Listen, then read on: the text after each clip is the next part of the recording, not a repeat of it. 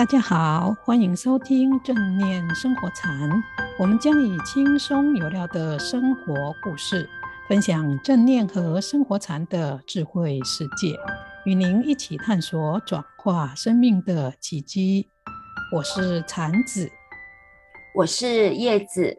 我们今天的主题是正念又慈心，排毒活化好基因。这一集的内容呢，我们主要要说明正念减压法可以怎么样帮助大家面对疫情期间的恐惧、焦虑和压力，同时呢，也把身体照顾好。我也很期待听到这些内容，因为很多人认为正念只是培养专注力或打坐静心，那怎么可能帮助我们面对疫情的恐惧和压力呢？确实有很多人会以为正念减压法。只是培养人的专注力和安定心情的禅修技巧。事实上呢，这是窄化了正念减压法的内容。正念减压法的核心呢，是正念觉知力，而正念觉知力呢，它要培养和开发的是人在面对身心挑战和生命困境的时候呢，他的生活态度和智慧。也因此呢，学好正念减压法。就能够让自己的身心和生命在遇到困境的时候，能够发挥潜力和智慧，去面对和化解这一些难题。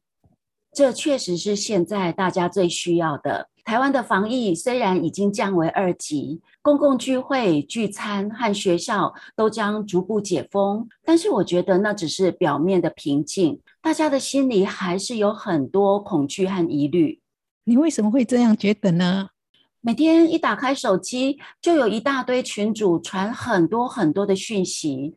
周遭的朋友们，我觉得大概就分别处于两种状态：一种是打过疫苗的人，他们就很担心这个疫苗病毒会不会造成十几二十年后身体的病变或基因的改变；另外一些还没有打疫苗的，就苦恼到底要不要打。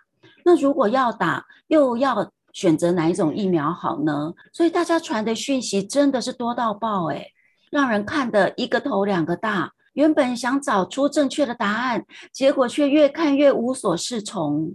确实，最近有关疫苗和病毒的真假讯息呢，真的是满天飞。我也常在那的群组中看到朋友传批评疫苗，或者是传播注射疫苗的负面影片跟讯息。对呀，而且更麻烦的是，有很多讯息的来源是非常有公信力的媒体，或者是某某医生、某某教授说的，这些专业人士的专业意见应该是很值得相信的啊。可是我怎么觉得那么多讯息，很多彼此都是矛盾，真的不知道要相信哪个才好。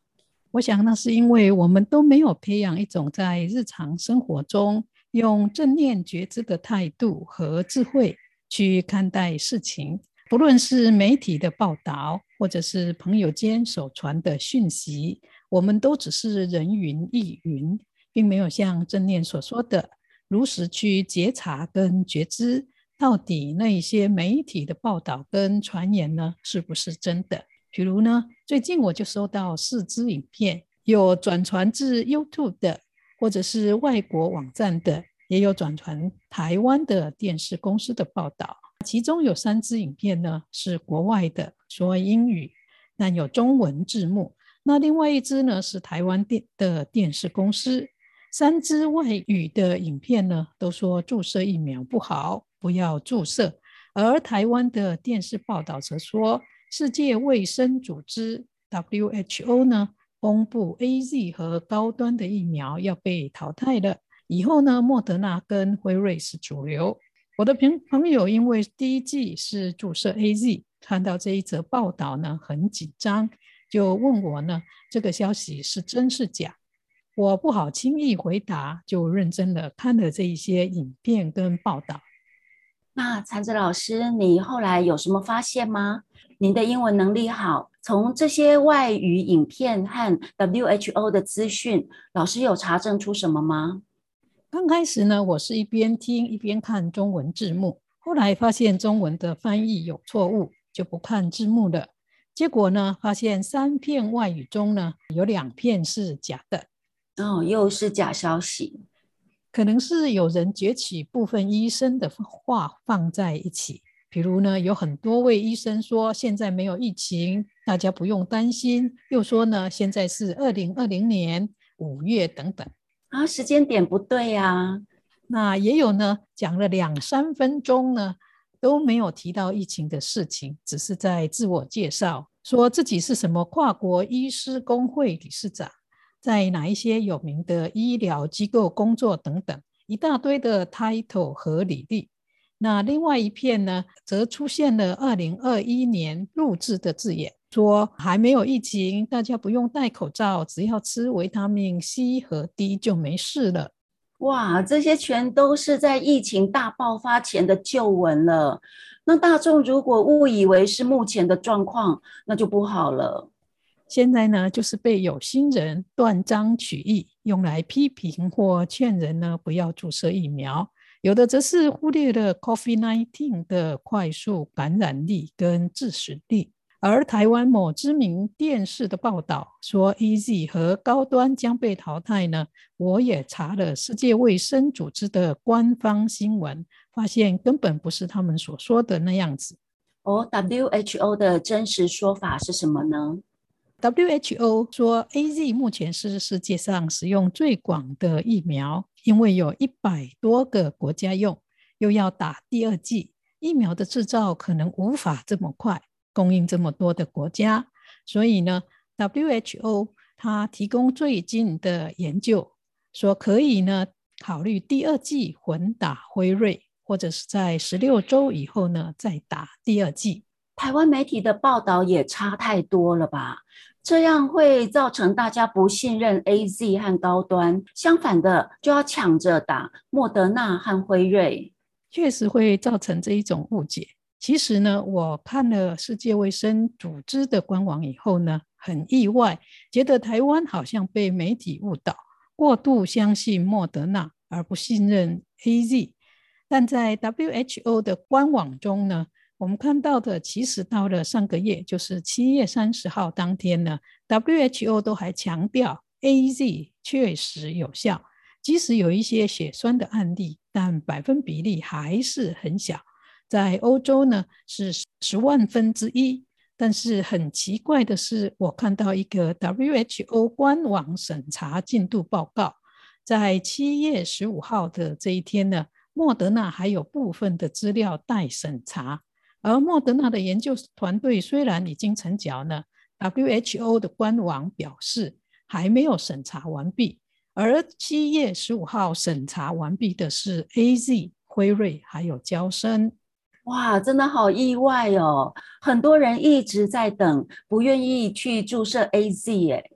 其实啊，因为媒体报道者也不一定是医学专业，有可能呢为了赶报道，也没有时间去查证，所以就人云亦云的报道，传了假消息都不知道。有时候呢，朋友好心转来的消息也一样，所以呢，这一种假消息就会越来越多。也误导民众，产生越来越多的不安、恐惧和疑虑的负面情绪。对，就是这种混乱，弄得人心惶惶。甚至有媒体大肆渲染注射疫苗后的副作用，除了大家最害怕的血栓和心肌炎以外，也有好多 YouTuber 现身说法，说他们打了疫苗以后持续发烧八天，还有人说很后悔去打疫苗。有些影片呢，我看了以后觉得不是在帮忙防疫，好像在作秀。大家如果能够在这个时候呢，培养一种正念觉知的生活态度和智慧，就可以减少很多不必要的焦虑、恐惧和担心。那么，禅子老师，我们可以怎么做，才能够在面对这些负面和不实的媒体资讯的时候，心情不至于被影响呢？所谓正念的生活态度和智慧呢，就是在日常生活中，不论是面对媒体的资讯，或者是与人互动，还有在看报道的时候呢，我们都能够保持一种如实去观察和觉知的态度。比如，我们听到一些报道，产生了担心跟恐惧。大家不要直接就去接受那一些讯息，可以去问医生，或用 Google 查一下有权威和公信力的医学网站，看看那一些内容呢，是不是像影片所说的一样。如果不知道怎么样查，至少可以去看一下防疫指挥中心对那一个问题的说法。虽然呢，防疫指挥中心所提供的资料可能不全，也比较保守。但是呢，他们不会给没有根据或者是不实在的资料。很多影片和报道呢，可能一经查证，就会发现其实都不正确。就像我前面所说的三部影片，就有两部是假的。另一部呢，重点不是在讲防疫，而是抗议美国政府对早期一些医生的研究和发现不重视。而台湾电视台对 WHO 的报道说，AZ 和高端将被淘汰的信息呢，也不正确。所以呢，我建议大家，如果要了解疫苗的真实情况，最好不要马上被情绪影响，要有正念查证跟求真的精神，这样呢，才不会被误导。如果媒体工作者有这种正念觉察、求真的态度，大众害怕注射疫苗的担心、恐惧就会减少很多，就不用承担那么多负面情绪，免疫力当然也会提升。但是产子老师，像分析病毒和疫苗这种专业的文章，有权威性的或者用英文发表的，一般人就是很难读，非医学专业的可能又不是很正确。请问老师可以推荐一些比较公正、客观又简白易懂的影片给大家吗？好啊，我因为听了很多的传言，加上朋友也传了一些似是而非的影片给我，问我是真是假，所以我也去看了一些 YouTube 和其他医学杂志方面的报道。经过呢筛选，我推荐两个可信度比较高的医生他们制作的 YouTube 影片。一个是黄崇林医生的新冠病毒麻瓜课，第二个呢是 Dr. J 的 Why White 为什么医学的系列影片。黄医师的节目呢轻松有料，而 Dr. J 的节目呢是进阶版，有点像科普，把很重要跟艰难在欧美权威的杂志里面发表的有关疫苗研究的报告呢。用很白话跟图文的方式解释给大家听，他的说明呢深入浅出，把各种疫苗的制造方式以及 AZ、BNT、莫德纳还有娇生等四种疫苗的有效性，疫苗会不会改变人的基因，怎么样评断哪种疫苗有效，以及混打有没有副作用，还有如何判断要不要打疫苗等。大家很担心的话题呢，都讲得非常的清楚。最重要的是，他会举证呢，欧美知名研究杂志跟机构的实验证明，是一个值得信赖的节目。大家有兴趣可以去看。我们会把这两位医生的节目，他们的连结呢，放在脸书上，大家可以参考。嗯，我也看了，确实如产子老师所说的，Dr. J 的介绍。真的是有根有据，比较可信，因为它会提供欧美权威研究机构的数据，告诉我们这些疫苗施打后的结果报告，也会提醒观众怎么去看待和解读这些数据。譬如说，他就提到，虽然研究数据说 AZ 疫苗对治 COVID-19 只有七十五 percent 的效力。而辉瑞、莫德纳好像有到百分之九十以上，但是其实大家不要被这些数据蒙蔽了，而忽略了取用数据的背景。事实上，AZ 的数据是在疫情发生的时候收集的，而辉瑞和莫德纳则是在疫情大爆发之前。所以这就表示，辉瑞、莫德纳用在疫情大流行的时候，是不是还能够保持这么高的数据？那就有待研究了。但是如果在临床医院感染者的治疗上面来看，AZ、辉瑞和莫德纳的有效性其实是差不多的。看了他的节目呢，也改变了我一些看法。比如他说，数据高并不一定表示有效性就高，还要呢考虑其他的因素，比如感染者的体质、病例，还有所处的环境等。那叶子，你看了 Dr. J 的影片有什么感想呢？Dr. J 提到，病毒感染的死亡率是二 percent。而注射疫苗后的死亡率是十万分之一，差距这么大，但是大部分人却只担心疫苗的副作用，而不愿正视病毒感染的危险。我觉得这完全搞错重点了。真正威胁到自己和家人生命安全的，不是疫苗的副作用，而是不肯去注射疫苗的高感染率才对呀。我也有同感。大家因为一些不确定的传言呢，就害怕去注射。其实就像生病或受伤不愿意去看医生一样，虽然吃了医生所开的药可能有副作用，但不去看医生或做治疗，只会让病情更恶化。没错，我觉得这是一场全人类跟病毒的战争。人类要战胜，就必须在病毒更厉害的变种出现以前，赶快抢时间，提高全人类的疫苗覆盖率和集体免疫力。那既然注射疫苗势在必行，那我们现在所能做的就是提高自己的免疫力，让副作用降到最低。参子老师，您觉得正念减压法是否能够提供我们一些面对病毒和注射疫苗的不同观点呢？可以呀、啊，譬如大家在呃都很担心注射疫苗以后都会有血栓或心肌炎，或者是基因会被改变，或者身体中会留有疫苗的病毒。这一些想法呢，如果就正念减压法而言呢，我们可以提供两方面的啊、贡献。第一个方面呢，就是像前面有说过的。正念觉知的生活态度跟思考。第二个呢，是正念减压法提供的身心医学改善病情和基因的实验报告。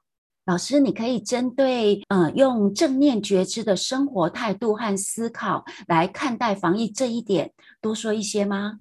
好啊，专注觉知力提到，人所以会常常活在担心、害怕、焦虑。和有压力的情况下呢，就是因为我们没有活在当下，我们一直去想着很多可能不会发生，或者是不知道何时会发生的事情，也因此呢，制造出很多不切实际、庸人自扰的想法。Dr. J 的影片呢，就曾经说过，其实不只是疫苗，很多的药呢都有副作用，我们要治疗有效。又没有副作用的药呢，几乎不存在。从古至今呢，都是这样子。所以呢，我们在看待防疫要不要打疫苗这一件事情上呢，就要权衡轻重，取其轻。比如感染病毒的死亡率是百分之二点多，表示一百个人感染就有两个人会过世。而注射疫苗因副作用过世的，在欧洲是十万分之一。那因为感染而过世的几率是注射的百倍之多。我们不担心感染，却担心注射的副作用。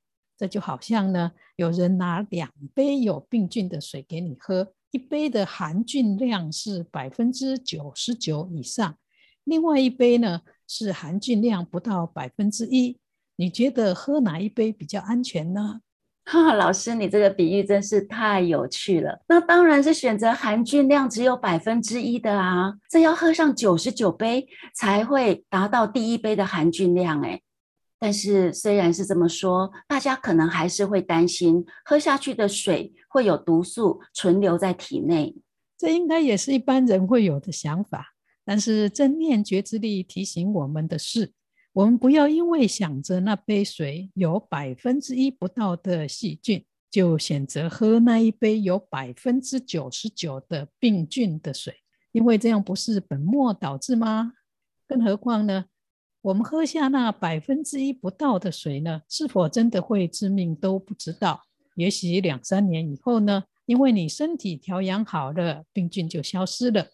也或许那个时候呢，又有新的药出现，可以清理身中的毒素。其实啊，昨天我就看到一则报道，美国一所知名的 SARC 研究机构里面的研研究员呢，他们已经开始在研究注射 mRNA N A 可能引发的后遗症，比如心肌炎或心血管问题的对治方法的。这也如我们前面所说的，那要如实的去觉察我们自己身心和所处的环境以及社会的变化。因为呢，正念减压法所说的如实观察和觉知，其实也包括要去看待世间的每一件事物，包括我们自己的身体健康和社会。都是会变化的，因为不同的条件、环境和元素的加入呢，我们的生命和身体的健康都随时的会改变中。比如医学上所说，一个人胃里的细胞呢，每七天就全部更新一次，而我们身体每过七年就会将全身上下的细胞呢重新更换一次，让身心保持在良好的状态中。而社会也一样，现在不能解决的病毒，并不表示以后就不能解决。就像以前的肺结核是无药可医的，但是现在呢，却不是什么严重的病。所以，只要大家能够活着，随着时间的前进，人的努力和研究，相信也可以研究出解决呢疫苗产生的后遗症。但是如果我们不注射呢？可能呢，能不能够活到那个时候就不得而知了。对，我们在读《正念疗愈力》这本书的时候，书中提到哈佛医学院的哈伯班森医生的研究，他说内观禅修的练习可以带来放松反应，而放松反应会对表观基因产生戏剧化的影响，甚至会让数百种基因开启或关闭。还有另外一位迪恩·欧尼许医生，也曾经针对罹患前列腺癌的男士进行一种生活方式改变计划的研究。这个改变包括静坐禅修和低脂肪素食的饮食。研究的结果发现，病患许多和发炎以及癌症相关的基因竟然都被关闭了。这些实例真的很震撼我。原来靠自己的力量是可以改变基因的。对呀，这一些故事是很明白的告诉我们，结果跟一般人预想的不一样。我们以为因为疫苗可能有病毒，注射后身体就会一直留有那一种病菌在，不会消失。这是一种宿命论或者是命定论的想法。但在真实的世界中，很多的事情是不断的在改变的。而且呢，是无法预测的。当构成的因缘条件不一样的时候呢，结果就可能跟预想的不同。比如，一个被诊断为非常健康的人，如果他连续熬夜十天半个月，又不吃不喝，可能就会挂掉了。相反的，在《正念疗愈力》这一本书里面提到好几个例子，本来被诊断出有严重的疾病，活的时间也不久。却因为在治疗中，同时加上练习正念减压法或禅修或运动的关系，结果呢，出乎医生意料之外的活下来。这些例子告诉我们，身体有病毒呢，并不一定就会有不好的结果，而是要看接下来的日子，这个人是怎么样子过生活的。一般人都会以为，一旦身上有疫苗的病毒，就可能会生病。却没有想到，重点是要看我们为这个病毒营造出怎样的生长环境。正念疗愈力书中提到一位病人，这个例子让我印象非常深刻。那是一位五十岁的乔伊斯女士，她患有血浆细胞恶性肿瘤，医生已经将肿瘤切除了，但是却通知家属情况并不乐观。乔伊斯被转介到正念减压门诊。他开始练习身体扫描，这种练习让他感觉到一种非常强而有力的体验，带给他力量和宁静。后来，他也借由这些练习，度过了往后的种种难关。十年后，乔伊斯的主治医师说，几乎所有罹患血浆细胞恶性肿瘤的病人，大约在五年后都会演变为多发性的骨髓炎。医生说，除了乔伊斯以外，他不曾见过例外。这些案例都真实地证明了关键力量其实都在自己，而不是外在的病毒。这些都是卡巴金博士在带正念减压法的时候呢，所整理出来的身心整合医学的科学证据。这些证据告诉我们，人的健康会受到很多因素的影响，比如饮食、运动、情绪、想法，还有禅修等等。那我们疫苗中的病毒呢，只是一小部分，不是全部。只要我们注射疫苗以后呢，多喝水，适当运动、打坐，保持心情愉快，不给病毒有扩大的机会，这些病毒呢，可能就会从你身体中中排出而消失了。书中还提到一个例子。马丁·塞利格曼博士多年来和宾州大学以及各地学者深入研究乐观和悲观的态度对健康的影响。他们发现，高度悲观的解释风格会让人们的荷尔蒙和免疫系统产生明显的弱化。其中一项研究是针对棒球名人堂里的球员，研究发现，年轻健康却悲观的球员，竟然比年长的球员更早过世。由此可见，保持心情愉快、维持正向思考，对身体健康有多么的重要。这些都是真实的故事，他们提醒我们，身体的健康不是只有受到病毒的影响，我们的饮食、想法、情绪、运动和工作压力，以及呢，是否有禅修，可能比病毒的影响更大。而且呢，现在有病毒也不表示他们会一直存在。当我们的体质改变、心情、想法创造出正面的能量的时候呢，在体内的病毒可能就会消失。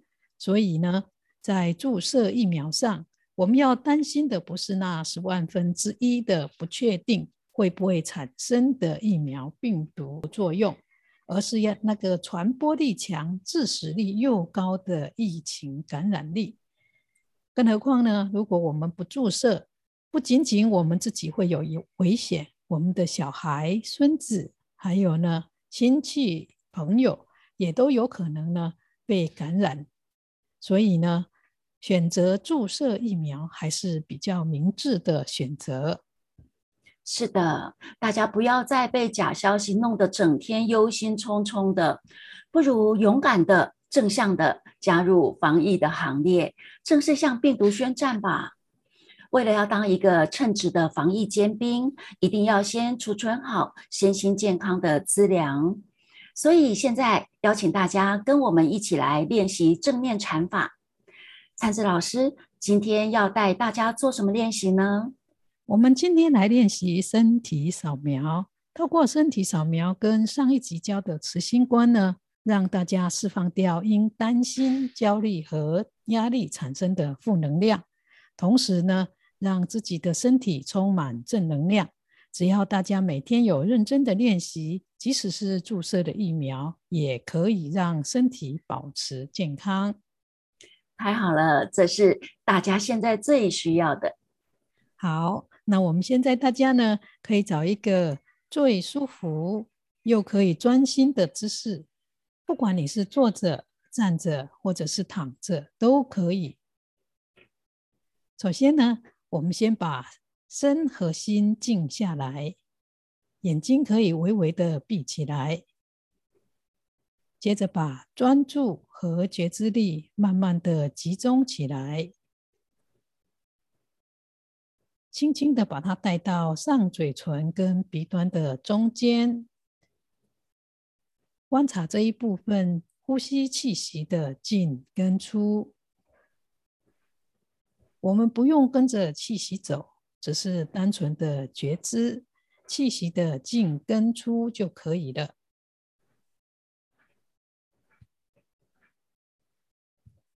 等心平静了。就深深的做三次吸气跟呼气的动作。吸气的时候呢，我们心中可以默想，吸入友善、仁慈和爱心。吐气的时候，我们想着，我们把身体内担心、焦虑、忧虑还有所有累积在身体内的负能量，都把它释放出来。连续做三次，这是排出我们身心毒素、净化身心的开始。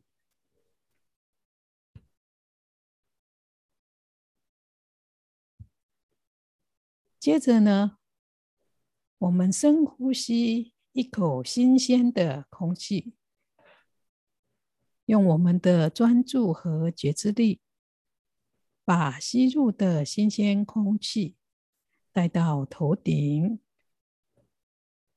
从头顶往下，到额头、眼睛、鼻子、嘴巴。顺着两边的脸颊到后脑勺，再往下到脖子，还有两边的肩膀。两只手从上手背、手肘到下手背，然后呢，一直到手掌跟十根手指头。随着我们专注觉知力移到哪里，吸入的新鲜空气也跟着到那一个部位，滋养那一些部位的细胞。接着再顺着两只手背呢，我们把专注觉知力带回到身体的胸部，往下到腹部。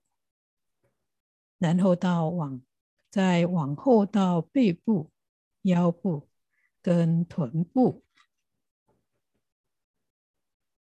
然后呢，到两只大腿、膝盖、小腿，一直到脚底。同样的，随着我们专注觉知力移到哪里，吸入的新鲜空气。也跟着到那个部位，滋养那一些部位的细胞，而且我们可以想象，因为新鲜氧气的进入，存在那一些部位的压力跟负能量都被释放掉了。所以，当我们从头扫描到脚底的时候，就可以想象。身心内的所有担心、压力跟不净的负能量，都从脚底排出去，取而代之的是我们吸入的新鲜空气。这个空气呢，为我们全身带来了正能量，滋养了我们全身的细胞，让我们全身的细胞都充满。轻松快乐的正能量。那如果大家有时间，就可以多做几次。无论你是坐着、站着，或者是躺着，都可以这样子的练习。在正念减压法的正式练习中，还会从脚底往上到头顶。我们呢，以后再做这一种练习。今天就练习从头到脚的身体扫描。我们做完以后呢，可以再把专注觉知力带回到鼻端和上嘴唇的中间，观察呼吸气息一分钟。同时，我们去感受身心的平静跟安宁。然后呢，我们就可以睁开眼睛，去做我们要做的事情。这样从头到脚的身体扫描，听众朋友，希望你也能够感觉到乔伊斯所说的那一种强而有力的力量和宁静。对，只要有练习呢，相信呢，呃，你也可以感觉到那样子强而有力的力量跟宁静。正在你的身体里面发生。那时间呢，过得很快，我们的节目呢又到了尾声。最后要祝福大家，天天在练习正念觉知和慈心观中呢，身心都越来越健康，也越来越平静，并且越来越有智慧。听众朋友，如果想知道疫情和疫苗更多、更新且公正客观的讯息，我们会把推荐的 Dr. J 和黄医生的网址连接在节目下面。好，今天的节目就谢谢大家，下周再见了。谢谢大家，祝福大家平安吉祥，下周见。